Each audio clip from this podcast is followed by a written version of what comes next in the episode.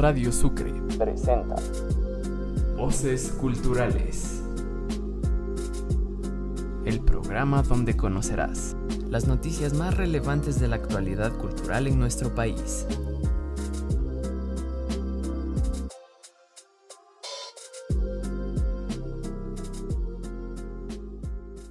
Hola amigos, bienvenidos a un nuevo programa de Voces Culturales. Mi nombre es Alexander y esto es Difusión Cultural, un espacio para hablar de grupos de teatro y grupos de danza folclórica de nuestro Ecuador. El grupo que les voy a hablar el día de hoy es el grupo Guairapamushkas, cuyo nombre significa Hijos del Viento. La agrupación Guairapamushkas de la Universidad de Cuenca centra su accionar en la proyección de danza popular ecuatoriana, por lo cual realiza trabajo plurinacional y pluricultural a través de coreografías y vestimentas propias de nuestras culturas. Su trabajo tiene como finalidad mantener la cultura e identidad nacional de nuestro país. El grupo ha expuesto su trabajo en distintos escenarios y festivales nacionales e internacionales, en Colombia, Perú, Venezuela, Chile, Panamá y Argentina, Taiwán, Portugal y España, lugares donde han dejado el nombre de la Universidad de Cuenca, de la región y del país muy muy en alto. El grupo de proyección de danza ecuatoriana Guairapamushkas nace en el seno de la Universidad de Cuenca en el año de 2006, a la iniciativa de jóvenes amantes del arte popular y su reivindicación a través de la danza escénica folclórica. Esta agrupación, en una síntesis armónica, se une con el grupo Ailiu Leaktaka en febrero del 2007 para formar y consolidar el grupo de música y danza popular de la Universidad de Cuenca, logrando reconocimientos artísticos en el 2011 pasando a formar parte del Consejo Nacional de Organizaciones de Festivales de Folclore, una organización que reúne varias agrupaciones artísticas representadas de cada país a nivel mundial, siendo el único grupo acreditado cuencano para formar parte de esta organización internacional adscrita a la UNESCO para el fomento y el rescate del arte popular y las tradiciones. Esta agrupación ha realizado presentaciones en Colombia, Perú, Venezuela, Chile y Argentina, como dije. Además, este grupo de la universidad de casi 40 jóvenes ha representado al Ecuador mostrando su riqueza cultural. Además, hay que mencionar que sobre las tablas del escenario son bailarines, todos sincronizados de manera, de manera muy correcta, pero cuando no están sobre él se convierten en personas completamente distintas, que van desde los 18 hasta los 30 años con profesiones, estilos y vidas totalmente ajenas a las de sus demás compañeros. Dichas personas que mencioné son doctores, ingenieros, contadores, comerciantes, estudiantes de arte, filosofía, derecho, diseño. Aquellas personas son los que conforman esta familia de bailarines. Así que con esto quiero hacer un llamado a todas las personas que nos escuchan para que salgan a formar parte de cualquier grupo, ya sea de su barrio, de su ciudad, para que dejen en alto su nombre y el de su grupo, así como también el de nuestro país, al igual que este grupo que es el Guairapamushkas. Y así es como termina mi sección. Y ahora le voy a dar paso a mi compañero Jonathan con su sección de Entre Telones.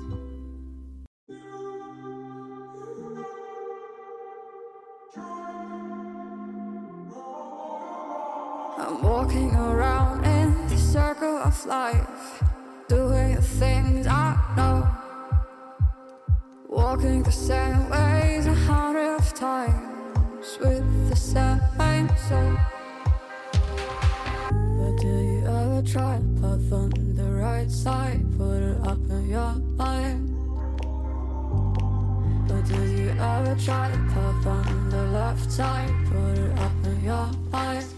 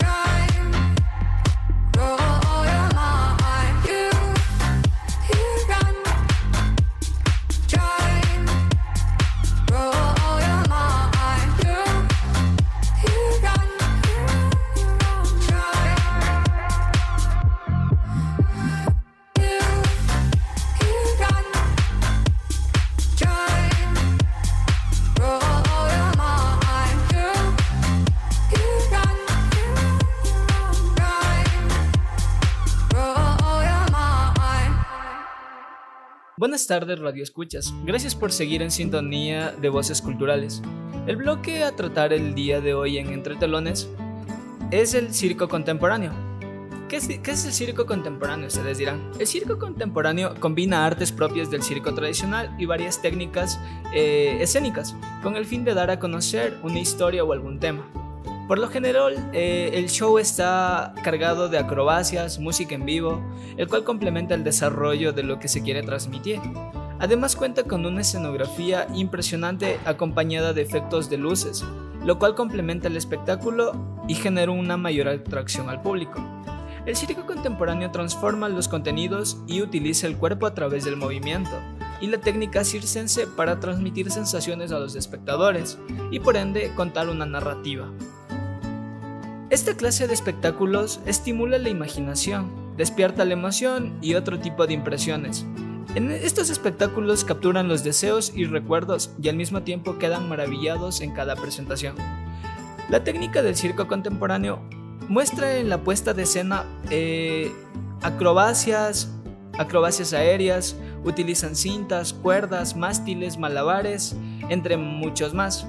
Aunque las técnicas eh, heredadas del circo contemporáneo son las del circo tradicional, eh, las acrobacias eh, enmarcan dentro del circo contemporáneo actualmente. Un espectáculo de circo contemporáneo por lo general es de, larga duración, en el cual los artistas emplean una técnica específica durante todo el show.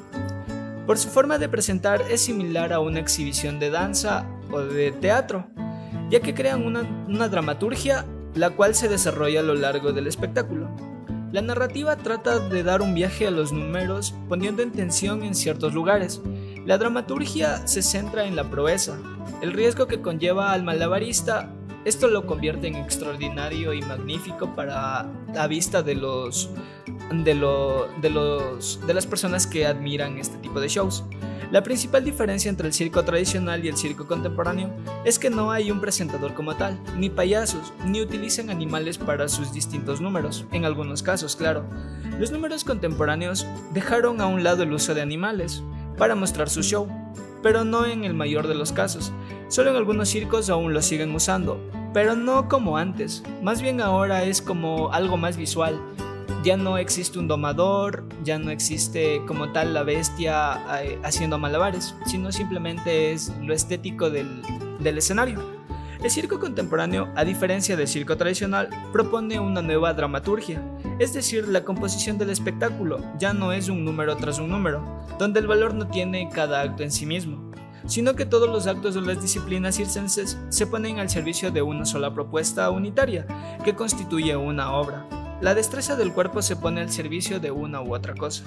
Ecuador va un poco rasgado en cuanto a circo eh, se habla, dentro de una modalidad tradicional, no tradicional. El país, pese a tener varios espectáculos contemporáneos, llega a pesar más lo tradicional. De los años 90 hacia adelante, se podría decir que se dejó un poco atrás lo tradicional y se intenta acoplar lo contemporáneo. Antes no se mostraba la, dram- la dramaturgia como tal, eran shows que venía de generación en generación y las personas no empleaban nada nuevo y eran unos shows planos y repetitivos. Dentro del país se ha notado un cambio notable en cuanto a circo se habla. Se ha intentado acoplar nuevas ideas traídas del exterior, dando como resultado un show que llama mucho la atención. Esta es la nueva, nue- la nueva manera de mostrar el circo.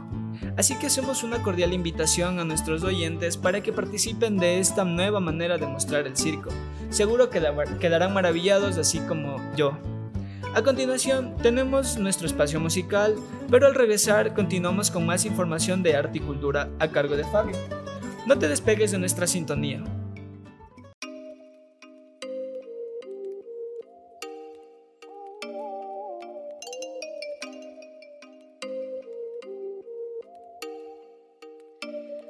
You make me wanna talk back.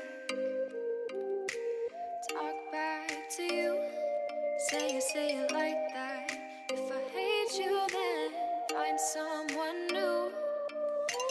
Baby, but you know I never will. No. So I choke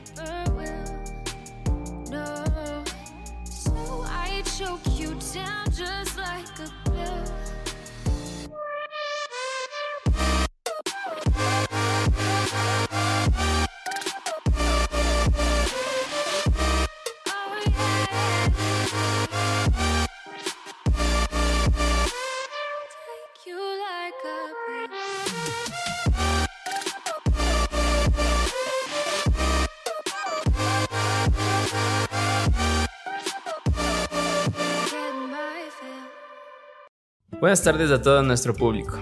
Bienvenidos a su sección Radar de Noticias. El día de hoy hablaremos sobre el Teatro México. Bueno, el Teatro México nació en el año 1945, ubicado en la calle Chimbacalle, al sur de nuestra capital. El mismo que en aquellos años funcionaba como un cine, en donde dicho sea de paso, las películas más demandadas eran justamente las de origen mexicano. La gente frecuentaba mucho este lugar, sobre todo los fines de semana, en donde niños, jóvenes y adultos se citaban para compartir y disfrutar aquellas películas del momento. Con el paso de los años y al mismo tiempo la aparición de nuevos sitios de distracción para los quiteños, el teatro perdió muchísima popularidad y posterior a esto, a finales de los años 90, los administradores del lugar decidieron cerrarlo. El lugar quedó bajo total abandono y a su vez este espacio se convirtió en un lugar peligroso para los moradores, ya que gente mala e inescrupulosa, o también llamados dueños de lo ajeno, se apropiaron del mismo. Transcurrido el tiempo, hasta el año 2006, el Fonsal decide hacerse cargo de este espacio y posteriormente fue restaurado y reinaugurado, incluso ampliando su capacidad con un aforo de 441 personas. Cabe destacar también que hasta la actualidad es uno de los teatros mejor equipados acústicamente. Esto pone con evidencia que el Fonsal se comprometió firmemente con este proyecto, donde se pudo lograr la reactivación del mismo y que también sirva para varios eventos de todo tipo. El mismo diseño del teatro permite que éste se adapte a las necesidades, ya sea como cine, presentaciones escénicas de danza, teatro, música, etc. Una de las principales razones por las que este sitio fue reabierto, sin duda es para recuperar esa esencia de cine, y a su vez hacer que los moradores del sector se reconecten con este espacio, y que todo el esfuerzo puesto por los administradores y trabajadores del mismo valga la pena. Esperamos que este lugar continúe con su funcionamiento durante muchos años más, y también te invito a visitarlo ya que estoy seguro de que vivirás una gran experiencia. Enseguida continuamos con más de Voces Culturales.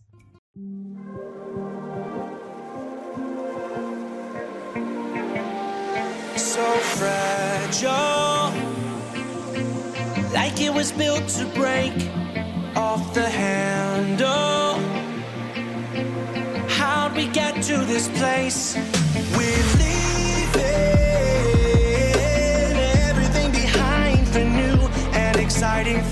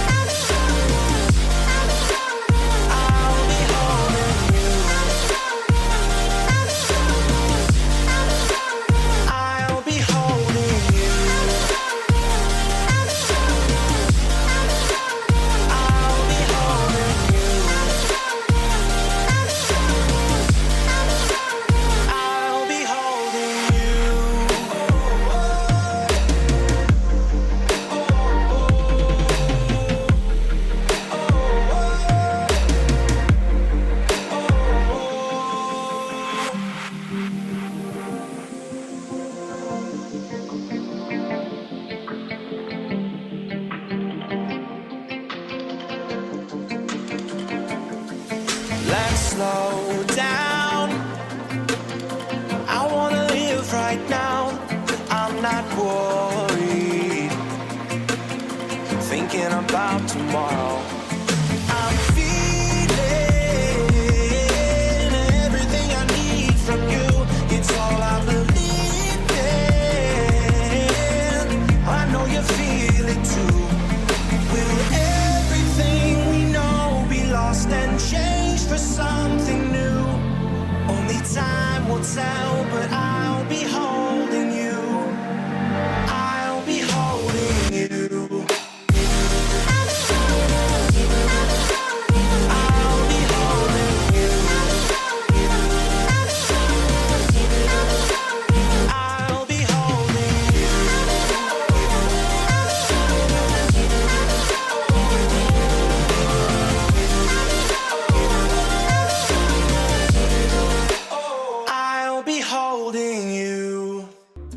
Buenas tardes a todos nuestros radioescuchas. Mi nombre es Juan y ahora vamos a hablar sobre el Parque Alameda y un poco de su arquitectura. Bueno, para comenzar el Parque Alameda como tal tiene más de 100 años, pero el lugar ha existido desde la llegada de los españoles y ha sido reconocido en varias ocasiones.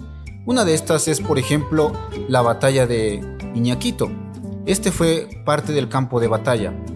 Bueno, también a mediados del siglo XIX, este se inició como un jardín botánico que fue usado para traer especies de Estados Unidos y de Europa y luego pasó a ser un, eh, observatorio astronómico. Ya, eh, por los años 70 del siglo XIX se dio la construcción del observatorio astronómico, pero por aquel entonces también se usaba eh, este lugar como un pastizal, es decir, habían, ah, habían personas pastando sus ovejas y no era precisamente lo que se podría considerar como un laboratorio astronómico. Ya, entonces, para finales del siglo XIX se remodeló este lugar y se construyeron unos pequeños caminos, también se pusieron unos pocos monumentos y prácticamente se transformó en un lugar para paseo, pero específicamente de la gente pudiente, de la gente de clase alta. Bien, entonces, ahora pasamos al, siglo XX, en donde este parque, pues eh, por un momento también dejó de ser, dejó de ser ya lo que es el, lo que es el, el jardín botánico, pasamos a hacer el observatorio y, por último pasa a ser el parque Alameda como lo conocemos, que pues tiene más de 100 años. Bueno, tenemos aquí la construcción más antigua que es el observatorio astronómico, ¿sí? que, tiene, que viene ya desde finales del siglo XIX. Luego venimos con, el, con, con la construcción del, del monumento a, las misiones geodésicas que está al frente del, del observatorio. Y también tenemos un poquito después, a principios del siglo XX, también se, se trajo la- el monumento de Simón Bolívar. Este monumento que muchos lo conocemos, generalmente eh, pensamos, se nos viene a la cabeza que, que es una estatua o algo creado así nomás de cemento, pero no. En realidad, este monumento fue creado en París y fue traído en barcos, ¿sí? Entonces, vino por piezas y aquí lo armamos. Bien, alrededor de este, de este monumento que les había mencionado anteriormente de las misiones geodésicas, también hay otros pequeños monumentos. Y por último tenemos al churo, que es muy conocido. Bien, primero el churo se creó con el objetivo de que sea un mirador. Y para aquel entonces, eh, más o menos estamos hablando de a mediados del siglo XX, cuando se construyó el churo, era el punto de, vista el más alto de Quito. Sí, pero últimamente ha estado perdiendo, ha estado perdiendo, eh, ha perdido su objetividad por esto debido a los, a los edificios que se han construido alrededor. Sin embargo, todavía sigue siendo este churo un lugar eh, atractivo para las personas, ya sea para, para eh, nacionales o extranjeros, es un lugar atractivo donde suben a ver porque todavía se puede observar el parque desde ese mirador. También, el, también un lugar atractivo, una, una arquitectura muy llamativa es el, el, el Museo Astronómico. Sí, todavía tiene funcionamiento, ya no como, como cuando recién se lo construyó, porque, por ejemplo, cuando, cuando recién fue construido, contaba con una de las tecnologías más, ah, más avanzadas del mundo, estaba entre los tres mejores observatorios del mundo. Sí, este fue, este, este fue un plan de Alemania. Entonces, pero aún así, hoy en día su arquitectura llama la atención, llegan nacionales y turistas de diferentes partes, toman fotos y visitan el museo. Entonces, eh, este parque también quiero decirles por último que cuenta con uno de los, uh, de los árboles más antiguos de la ciudad de Quito. Este es un pino que tiene más de 120 años. Entonces, para aquellos que les gusta la, la flora y entonces, o la naturaleza, pueden, pueden visitar este, este parque y maravillarse con, con su laguna, con su arquitectura, con sus árboles antiguos y sobre todo con este pino que tiene más de 120 años.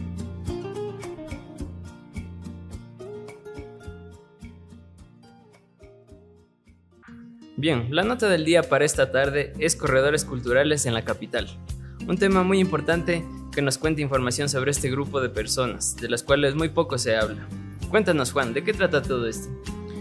Eh, sí, bueno, esto de corredores culturales es un tema bastante interesante, ¿no? No es, eh, no estamos hablando precisamente de a- artistas profesionales, pero estamos hablando de personas que buscan por lo general tener ingresos eh, extras, ¿no?